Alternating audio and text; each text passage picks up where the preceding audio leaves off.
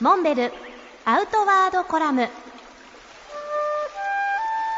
モンベルの辰野勇です。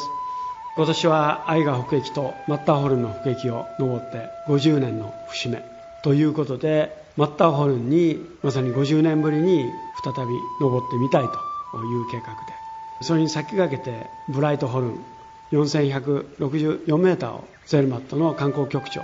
ダニエル・ルケンさんと共に登ってきました。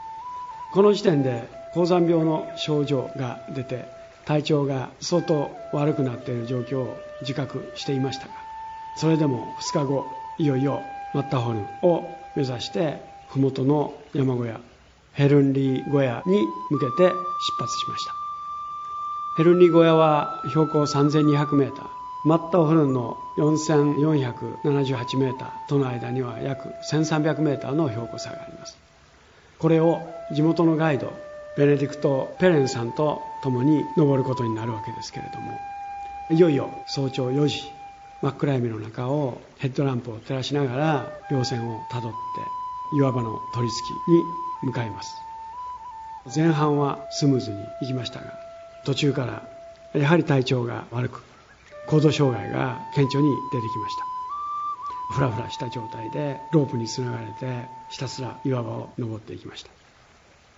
50年前はガイドもなく中谷三次と2人で登ったわけですけれども北壁は一面の雪面氷壁を登っていくわけですから、まあ、いわばルートは自分たちで選んで登っていきますが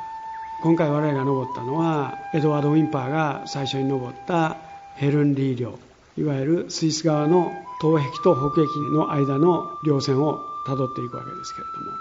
我々はベネディクト・ペレンさんと私そして観光局長ダニエル・ルッケンさんとアンドレアス・ペレンさんのガイド2パーティーが取り付いて登っていきました。暗闇の中ヘッドランプの影が揺れるこういう状況で 1300m の頭上を目指す。このお話は次回またお聞きいただきたいと思います。